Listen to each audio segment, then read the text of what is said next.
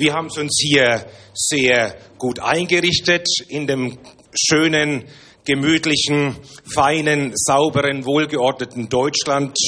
Und so können wir dann auch heute Morgen mit diesem Thema zum weltweiten Gebetstag für verfolgte Christen liebt eure Feinde und Unterüberschrift betet für die Gefangenen da können wir eine schöne Predigt drüber halten. Liebt eure Feinde.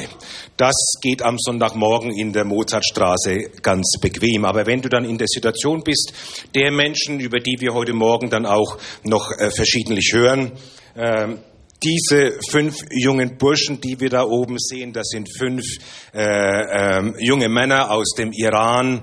Äh, und das, was uns vielleicht äh, nicht so bekannt ist, dort im Iran waren bis vor wenigen Jahren war der Großteil der Kirche, der Großteil der Christen dort waren Christen aus historisch gewachsenen Kirchen. Syrische, armenische, orthodoxe, katholische, die über die letzten 2000 Jahre gewachsen sind. Und seit ein paar ganz wenigen Jahren ist es so, dass die Mehrheit der Christen im Iran sind konvertierte Muslime also Christen mit einem muslimischen Hintergrund. Dass das natürlich die Regierung und auch die religiös Oberen äh, in Unruhe versetzt und dass wir deswegen auch entgegen der Ankündigung von Präsident Rouhani, der bei seinem Amtsantritt sagte, er wird mit den Christen und den anderen religiösen Minderheiten, wird er besser verfahren als Ahmadinejad, sein Vorgänger. Nichts von all dem stimmt. Die Verhaftungen gerade in diesem Jahr belegen und dann auch die schwere Folter, von der wir hören, Führern in mehreren Gefängnissen belegt, dass er noch härter gegen die Christen vorgeht. Das Evangelium soll, nein, es darf dort keine Freiheit haben.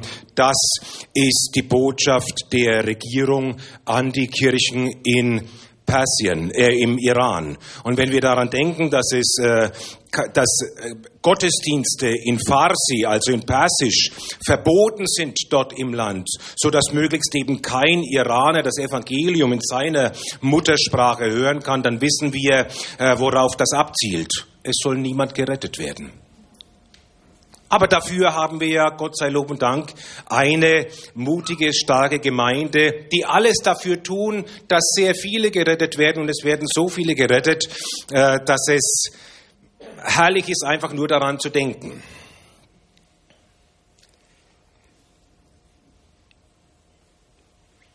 Ganz kurz, diese Woche, Dienstag, ein Ehepaar, das ermordet wurde. Ihr habt es wahrscheinlich in den Medien gehört.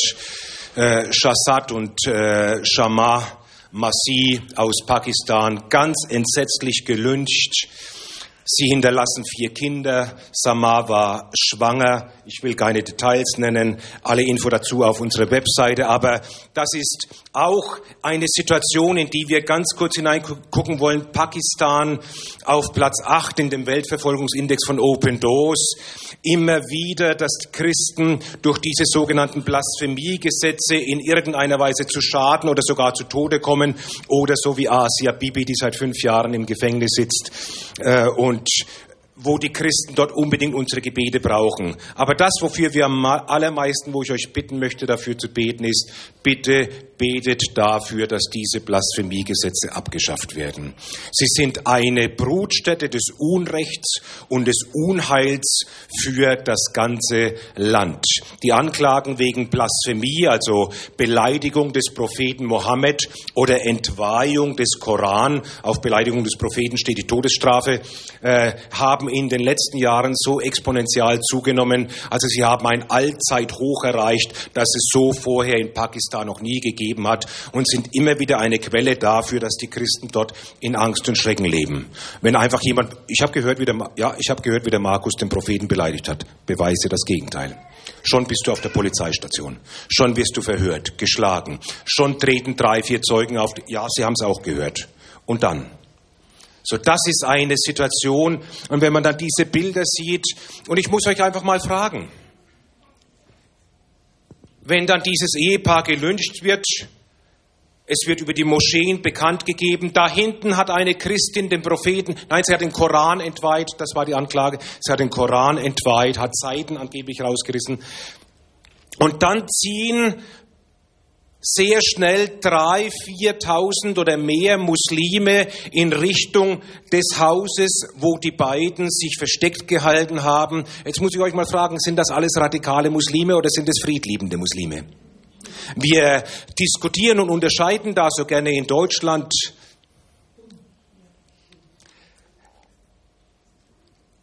Das, was wir festhalten müssen, ist, sie alle oder Jesus sehnt sich nach allen von ihnen. Er ist für sie gestorben ob extremistische Muslime oder friedliebende Muslime, sie alle brauchen das Evangelium, denn nur so können sie gerettet werden. Und die Hilfe, die am allermeisten notwendig ist, das, das ist die, dass wir unsere Brüder und Schwestern unterstützen, so wie hier in Pakistan, wo die Christen protestieren nach einem Anschlag auf eine Kirche letztes Jahr in Peshawar. Jesus Christus spricht. Wenn die Menschen euch hassen, dann vergesst nicht, dass man mich schon vor euch gehasst hat. Deshalb werden sie euch verfolgen, weil sie mich verfolgt haben. Andere, die auch Gott vertrauten, wurden gequält und zu Tode gefoltert. Wieder andere wurden verhöhnt und misshandelt, weil sie an Gott festhielten. Man legte sie in Ketten und warf sie ins Gefängnis. Heimatlos zogen sie umher, hungrig, verfolgt und misshandelt. Tröstet, tröstet mein Volk, sagt euer Gott. Helft anderen Christen, die in Not geraten sind. Solange uns noch Zeit bleibt, wollen wir allen Menschen Gutes tun, vor allem aber denen, die mit uns an Jesus Christus glauben. Amen. Und zum Beispiel in diesen Ländern so, wenn wir diese Nachrichten hören aus dem Irak, aus dem Iran, aus Pakistan, aus Nigeria, aus Syrien, aus Nordkorea, dann möchte ich euch heute Morgen dieses Wort von Jesus weitergeben. Ich denke, manchmal können so unsere Herzen auf der einen Seite verzagen, wo wir sagen, wo führt das denn alles noch hin? Das ist ja ganz furchtbar, ganz entsetzlich, diese Entwicklung. Und Jesus er ist so furchtbar praktisch, finde ich immer, wenn ich das Evangelium lese. Er sagt, seht zu, erschreckt nicht. Also ganz deutlich, schaut nicht weg und auch irgendwie seht zu will ja sagen, lernt zu unterscheiden, wenn ihr zuseht. Lernt das richtig zu deuten, was ihr da eben beobachtet. So seht zu heißt auch bereitet euch vor. Macht euch bereit. Erschreckt nicht. Ja, es wird noch, wir kennen die historische Zukunft der Gemeinde. Die steht in der Bibel. Wir müssen nicht überrascht sein. Wir wissen, was auf uns zukommt. Und gerade deswegen sagt er ja, erschrickt nicht, auch nicht beim Anblick zum Beispiel solcher Zahlen. Das ist eine der vielen Statistiken, die Open Doors so das Jahr über äh, erstellt. Äh, Nigeria 2000, im letzten Berichtszeitraum Nigeria 2073 um ihres Glaubens willen ermordete Christen. Und ich darf euch sagen, Open Doors ist sehr konservativ, wenn es darum geht, irgendwie einzuschätzen, ob jemand rein um seines Glaubens willen ermordet wurde. Aber wenn die verfolgten Christen sagen, wir werden um unseres Glaubens willen verfolgt. Und wenn die Verfolger sagen, wir verfolgen euch um eures Glaubens willen, dann ist es für uns völlig klar, sie werden um ihres Glaubens willen verfolgt, wenn natürlich auch noch zusätzliche Aspekte immer mit hineinspielen können, wie Machtpolitik, wirtschaftliche Aspekte, ethnische Konflikte und dergleichen mehr. Aber zuallererst mal, es geht darum, dass die Ungläubigen, die Christen, dass sie gehen müssen. Oder hier eine Zahl aus, äh, ups, das war das falsche, aus Ägypten mit 829 zerstörten Kirchen, der Versuch, die Kirchen zu zerstören oder zerstörte kirchliche Einrichtungen wie Kindergärten, Waisenhäuser, Bibliotheken und dergleichen mehr. Äh, ich glaube, wenn in München nur zwei Kirchen brennen würden, dann wären wir hoffentlich alle auf der Straße gehe ich mal von aus und würden protestieren. Aber so Wisst ihr, es ist nicht nur so, wie wir vorhin bei dem Bild von Pakistan gesehen haben, dass die Christen diese Gewalt und diesem Leid sich stellen müssen, sondern dass sie in vielen Fällen sogar die kennen, die ihnen das Leid antun. Das heißt, sie treffen sie nächste Woche wieder. Und ich erinnere nochmal an eingangs diesen Titel, den wir der Predigt heute Morgen geben, liebt eure Feinde. Wenn jetzt Pastor Matthias Lohmann, was er nie tun würde, aber angenommen, er wäre jetzt ganz unnett zu mir und, und äh, würde mir etwas sagen, was mich zutiefst verunsichert oder vielleicht sogar verletzt, dann würde ich so in meinem Herzen sagen, okay, ich vergebe ihm. Und äh, bis ich ihn dann in einem Jahr wiedersehe, ist mein Zorn sicherlich verraucht. Wird er nie machen, aber mal hypothetisch. Ganz anders ist das, wenn es in Pakistan so ist, dass deine Nachbarn, du entdeckst, dass es deine Nachbarn sind, die dein Haus niederbrennen. Du siehst sie am nächsten Tag wieder auf der Straße, auf dem Marktplatz, beim Auto reparieren, im Café. So.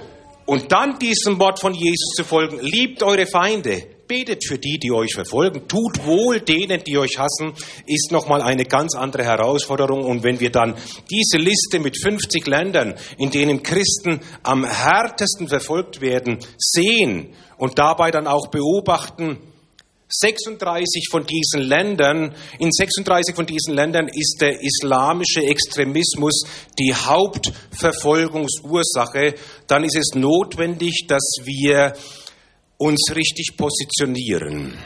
Wir müssen die Zeiten richtig deuten und auch einordnen. Wer aber ausharrt bis ans Ende. Das ist das, was Jesus, nur ein Kapitel vor dem, was du, Markus, gelesen hast, seinen Jüngern sagt in der sogenannten Endzeitrede, wer ausharrt bis ans Ende, der wird gerettet werden. Und ausharren bis ans Ende, das hat sehr unterschiedliche Formen. Manche sterben, während sie ausharren. Aber es geht immer darum, Ausharren ist immer mit Glauben verknüpft. Ausharren ist also eine aktive Sache. Ausharren ist nicht abwarten, bis die Zeiten besser werden, sondern Ausharren bedeutet mit einem festen Ziel vor Augen auf eine Situation zugehen oder eine Situation ausstehen, auch wenn die Situation sehr, sehr nachteilig für mich ist. Und Jesus beschreibt das ja zuallererst hier in Markus 13, was ich euch aber sage, da spricht er zu seinen Jüngern, sage ich allen, wachet. Und dann die bekannte Schriftstelle aus Matthäus 24, wo er die Zeichen der Zeit beschreibt. Ihr werdet verfolgt werden um meines Namens willen. Viele werden verführt werden, die Liebe der meisten wird erkalten. Ich freue mich so sehr, so viele heute Morgen hier im Gottesdienst zu sehen. Das zeigt mir, wie, wie, wie ihr ausgerichtet seid. Liebe Geschwister, so wie es Paulus schreibt, befleißigt euch in der Liebe. Das ist das allerwichtigste Merkmal eines Christen diese Liebe zu leben. Natürlich zuallererst gegenüber den Glaubensgeschwistern, aber dann eben auch gegenüber den Feinden des Evangeliums. Gott ist Liebe. Amen. Amen. So, das ist das Wesen Gottes. Iran. Iran. Oberflächlich betrachtet ist der Iran ein Bollwerk des schiitischen Islam.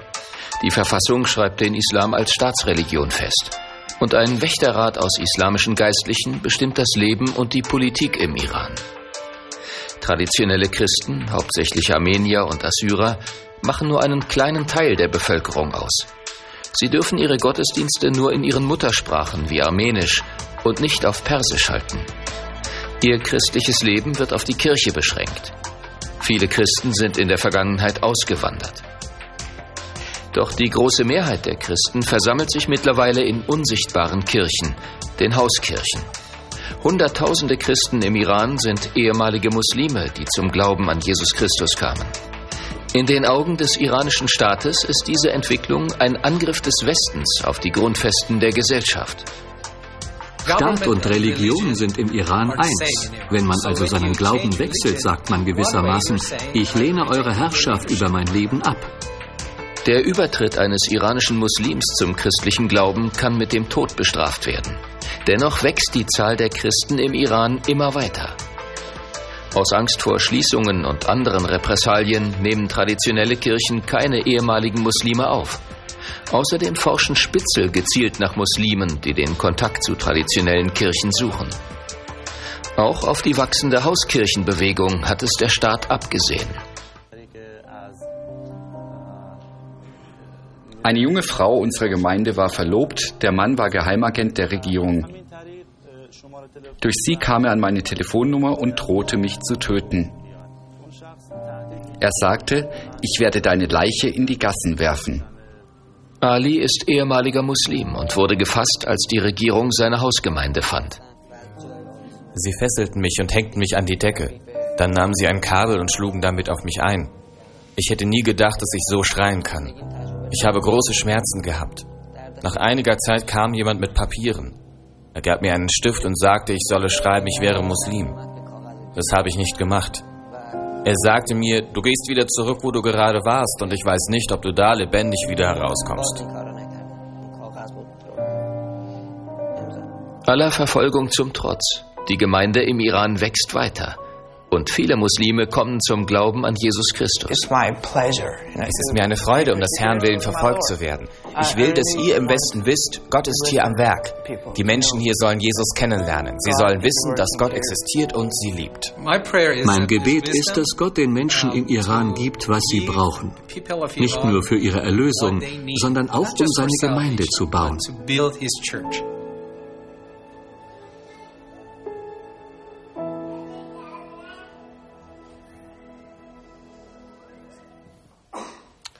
Ja, wie wir vorhin ge gehört haben aus Hebräer Kapitel 13, und steht ihnen bei, so als würden die Schläge euch treffen. Derzeit sitzen viele Christen im Iran im Gefängnis. Und ich möchte euch jetzt sechs von diesen Christen vorstellen denen ihr bis Ende diesen Monats noch schreiben könnt. Also ihr schickt dann diesen Brief oder diese Karte direkt an unsere Zentrale in Kelkheim, am besten in Englisch. Wenn du kein Englisch kannst, frag deine Enkel, die können Englisch, hoffentlich. Äh, so und äh, wenn ihr Karten schickt, bitte keine Karten mit Tiermotiven, also kein Schäfchen oder Löwe oder irgendwie sowas Nettes. Das ist im Iran anstößig. Blümchen, Berge, darf es alles sein oder dann eben einfach ein Bibelvers vorne drauf. Sie sind Christen, sie sitzen deswegen im Gefängnis. Ihr dürft Bibelverse schreiben. Also es ist bekannt, dass sie Christen sind. Kein Problem. Ähm, natürlich nichts gegen den Iran schreiben, nichts gegen die Regierung, kein, nichts, was mit Israel in Verbindung steht, kein Shalom, kein Yahweh, kein nichts, was irgendwie auf Israel hindeutet. Die ganze Schreibanleitung steht auf unserer Webseite. Wenn du keinen Zugang hast zum Internet, dann frag irgendjemand von der jüngeren Generation, dass sie dir helfen, dir das einfach ausdrucken. Und dann bitte jeden Gefangenen separat schreiben. Sie sind alle in unterschiedlichen Gefängnissen. Ich möchte jetzt nicht in die Details gehen, aber ich möchte euch ganz kurz die Gesichter dieser sechs Christen zeigen.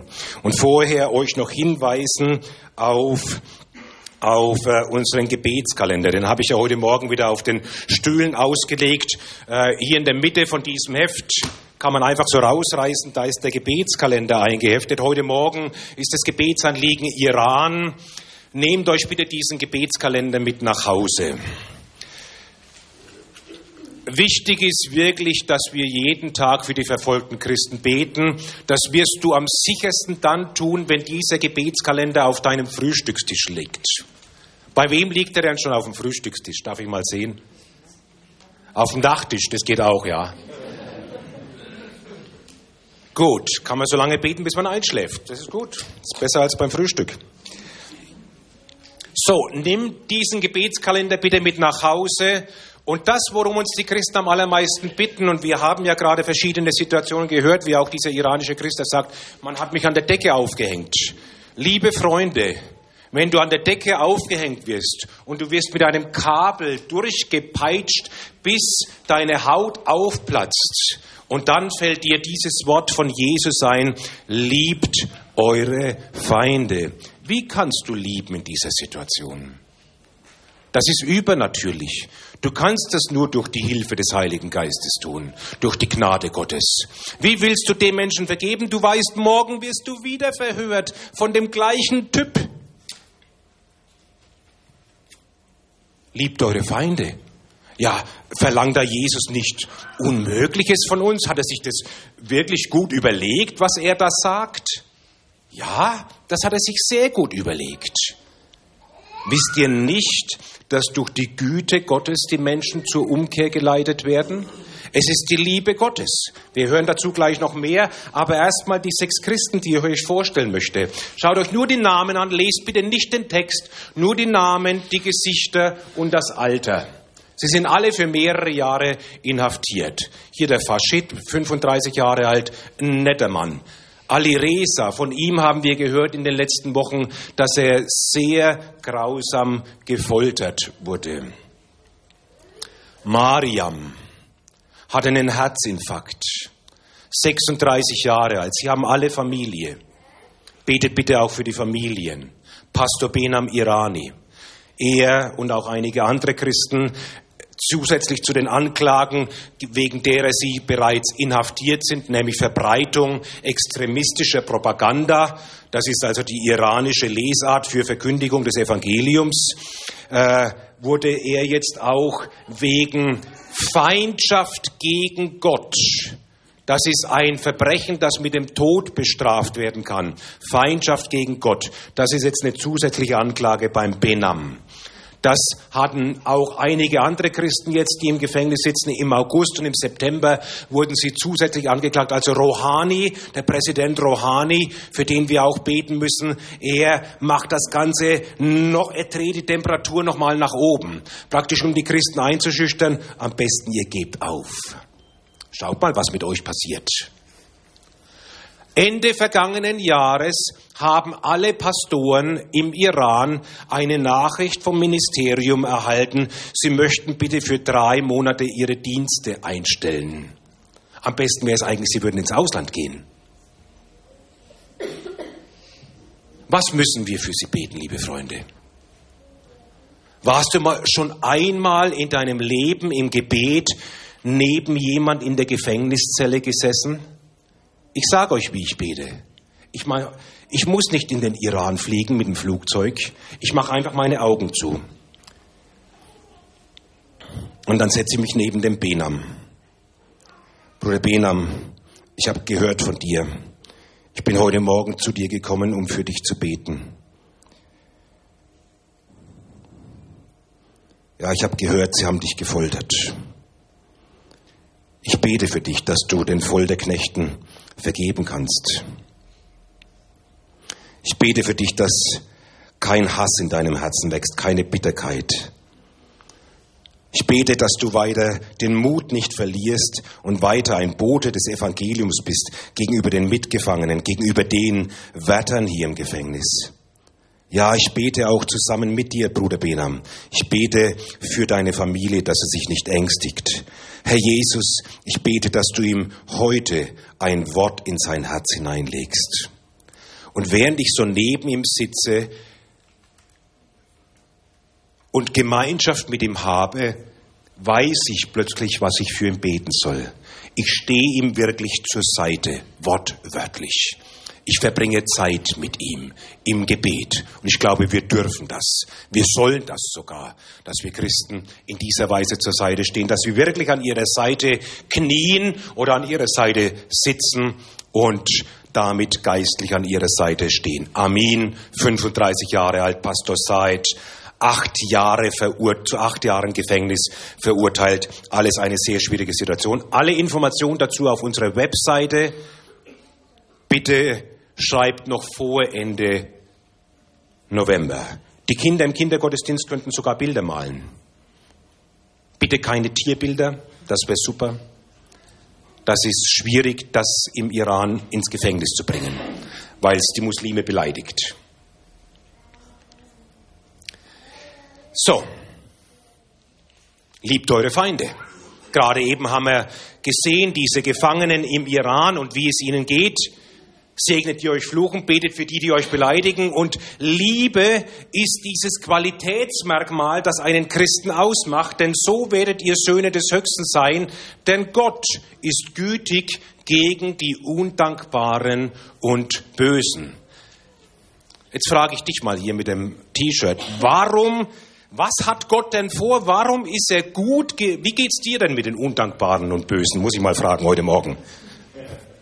Nicht so einfach. Nicht so einfach. Da können wir uns die Hand geben. Und äh, warum ist denn Gott gütig gegen die Undankbaren und Bösen?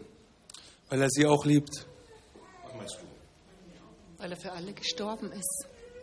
Weil Jesus für alle gestorben ist. Er will seine Liebe allen Menschen zeigen. Das kann er aber nur tun, wenn eine lebendige, starke Gemeinde vor Ort ist, die bereit ist, diese Liebe zu leben und diese Liebe zu verkündigen. Ich war vor ein paar Monaten in Zentralafrika. Ich möchte euch wenigstens diesen einen Mann vorstellen. Mehr dazu bei irgendeiner anderen Gelegenheit. Aber heute Morgen möchte ich euch den Erzbischof von Zentralafrika vorstellen. Weil wir kennen die katholische Kirche hauptsächlich aus Deutschland und da haben wir vielleicht uns so ein ganz bestimmtes Bild gebildet.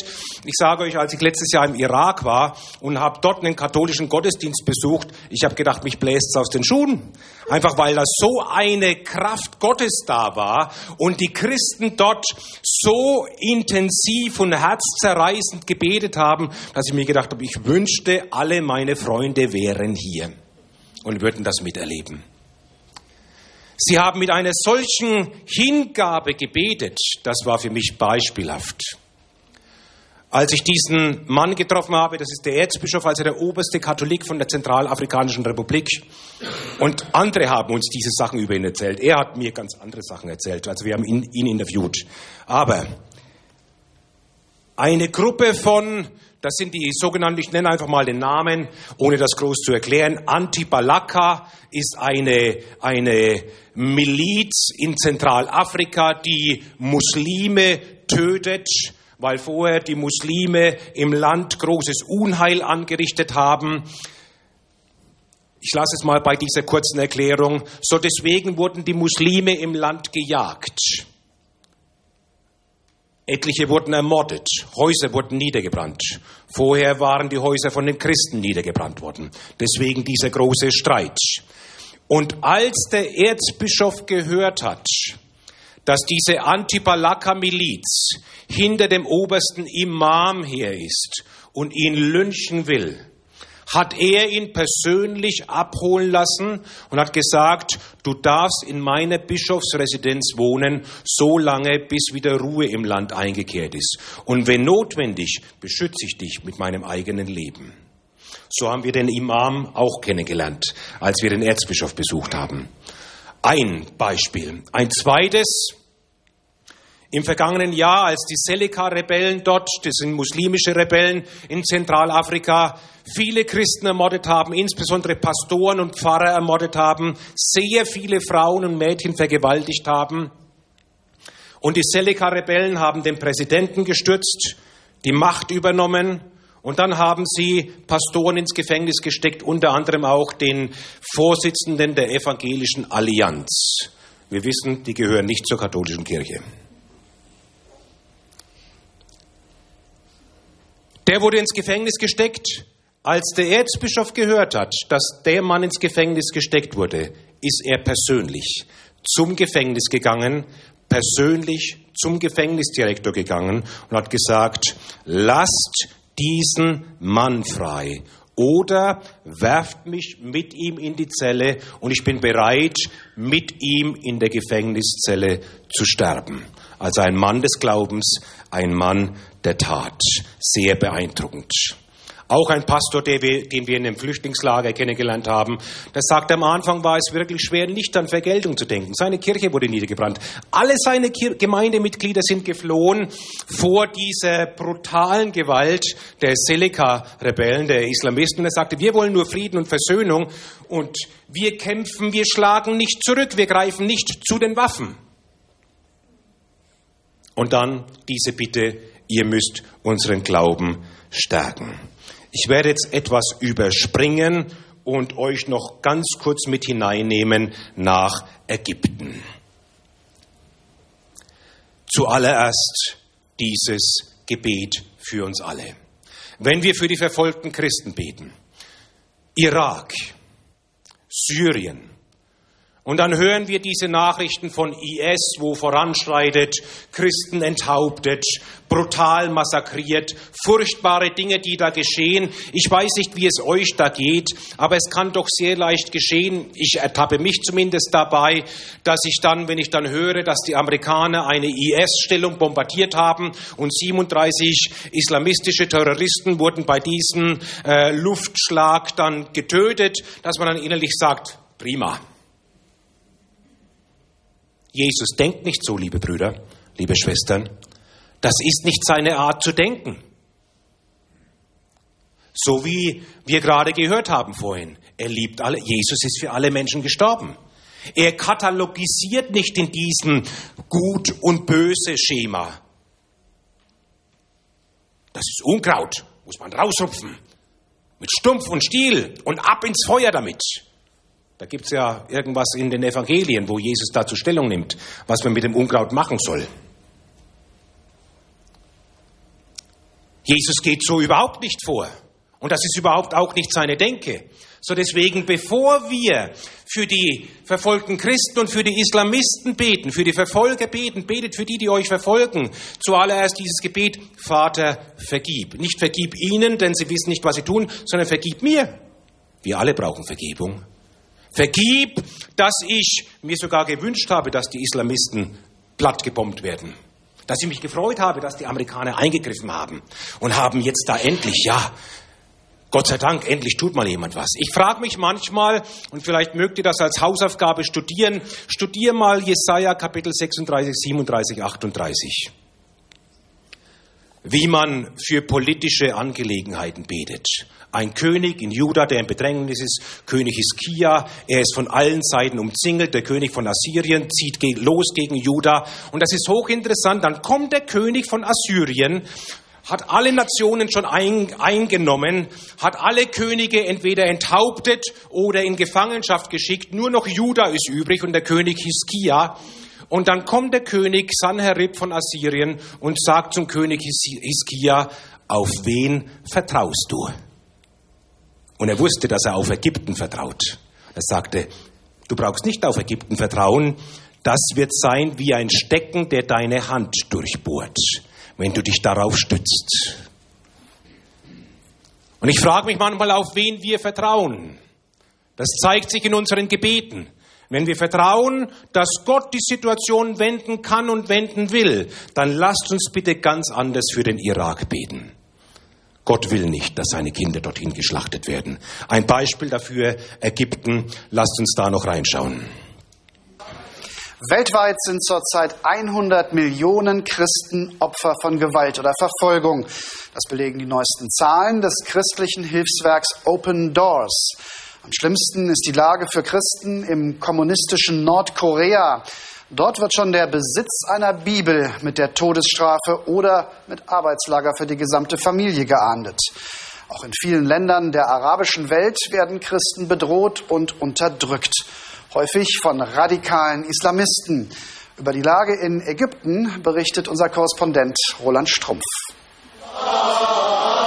Es ist schwer, ein Christ in Ägypten zu sein. Ausgrenzung, Verfolgung, oft sogar auch Gewalt haben diese Gläubigen in den vergangenen Jahren erlebt, nur weil sie Christen sind. Für die meisten war es ein Albtraum. Es gab Zeiten, da habe ich mich kaum mehr auf die Straße getraut. Überall wurden wir Christen angefeindet, schikaniert. Es gab Muslime, die schrien, nieder mit den Christenhunden. Noch gar nicht lang ist es her, dass in Ägypten christliche Kirchen brannten, in der Nachbarschaft Häuser in Flammen aufgingen. Ein aufgebrachter Mob stürmte Wohnungen und Häuser, in denen sich angeblich Christen aufhalten sollten, bewaffnet mit Messern und Knüppeln. Kein Einzelfall während des Regimes der Muslimbruderschaft wurde in ganz Ägypten Hatz auf Andersgläubige gemacht. Viele waren aufgestachelt von muslimischen Fundamentalisten. Imet wollte fliehen, so wie viele andere. Über 100.000 Christen haben Ägypten in den vergangenen Jahren den Rücken gekehrt, aus Angst vor Übergriffen und Gewalt. Viele hoffen jetzt auf die neue Verfassung des Landes, in der die Rechte der Christen garantiert werden. Und natürlich auf eine Regierung, in der nicht islamische Fundamentalisten das Sagen haben. Wir leben auf einer christlichen Insel mitten in einem muslimischen Meer, zitiert Imet einen bekannten Satz. Auch er betet und hofft, dass es in Ägypten wieder so wird wie einst, als es keine Feindschaft zwischen Christen und Moslems gab. Wir müssen uns mal überlegen, das war eine Nachrichtensendung, zweieinhalb Minuten Nachrichtenzeit in der Hauptsendung um 19 Uhr zum Thema verfolgte Christen.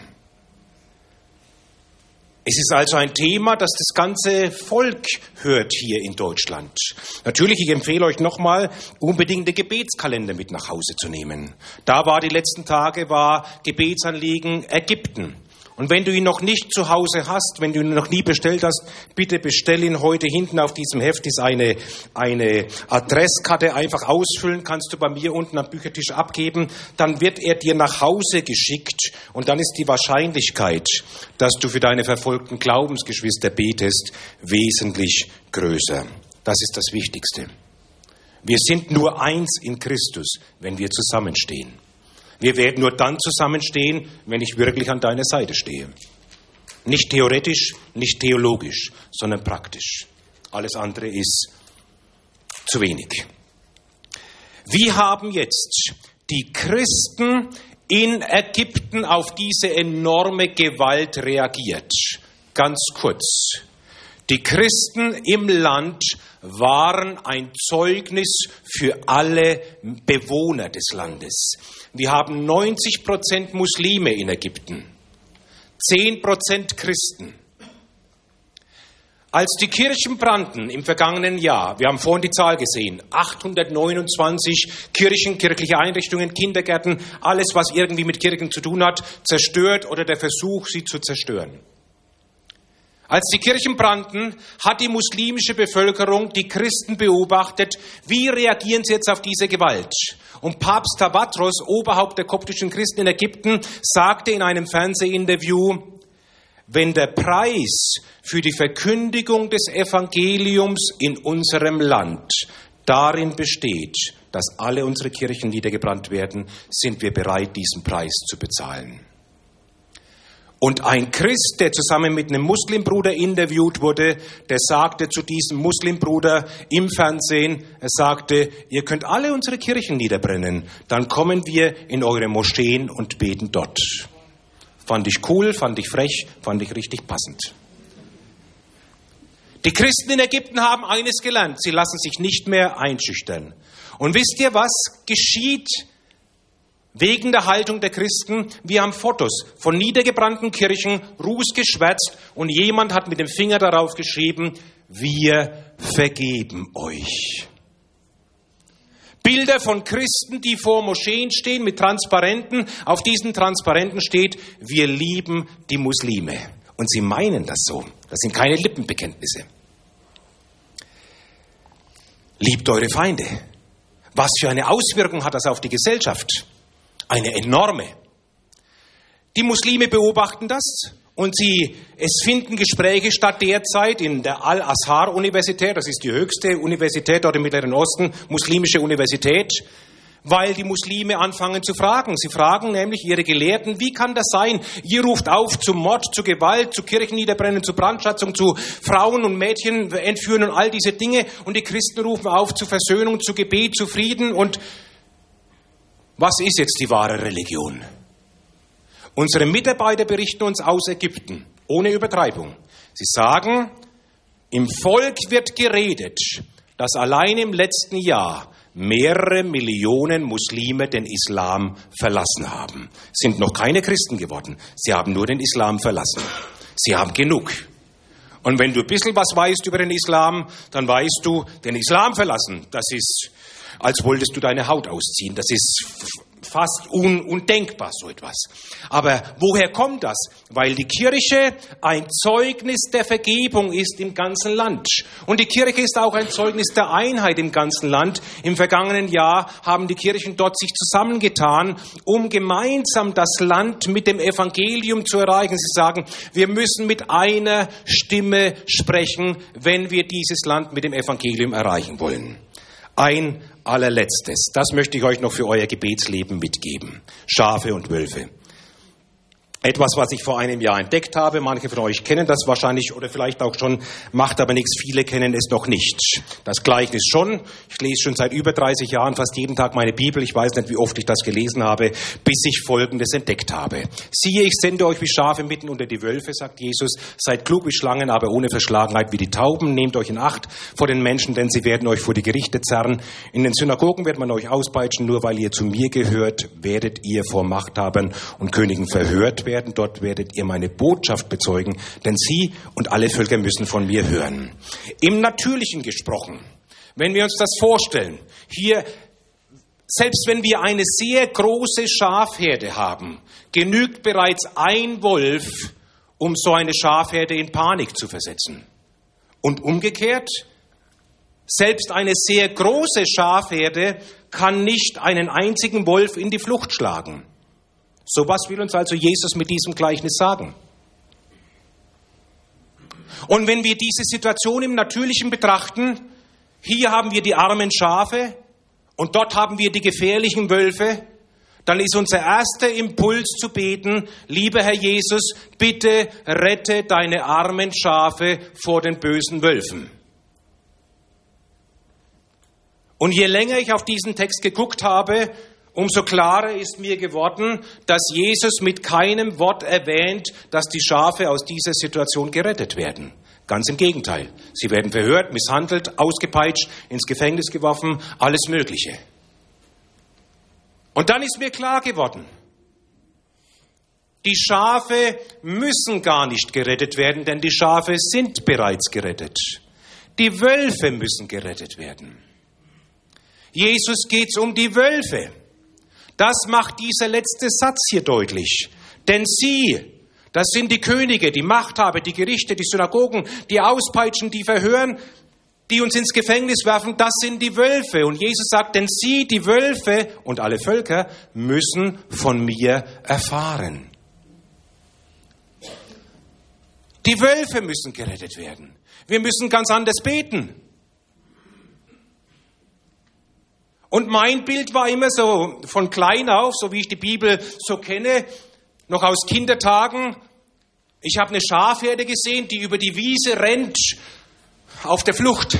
Und hinter ihnen die großen Wölfe, die jetzt gleich zuschnappen und sie zerfleischen. Aber davon steht hier gar nichts da. Das Gegenteil stimmt. Die Schafe sind gar nicht auf der Flucht. Die Schafe sind auch nicht irrtümlich unter die Wölfe geraten. Jesus sagt, siehe, ich sende euch mitten unter die Wölfe. Es ist seine Absicht. Er hat gar nicht vor, seine Schafe aus dieser Situation zu retten. So was sollen wir dann, dann wirklich beten? Wir müssen beten, dass die Schafe Mut haben, den Wölfen das Evangelium zu verkündigen. Jesus hätte kein besseres Bild wählen können. Es ist unangenehm für Schafe, mit, sich mit Wölfen zu unterhalten oder ihnen das Evangelium zu verkündigen. Amen. So, deswegen lasst uns jetzt aufstehen, lasst uns Zeit nehmen, um für die Wölfe zu beten, natürlich auch für die Schafe zu beten für die verfolgten Christen zu beten. Bete einfach an deinem Platz laut da, wo du stehst.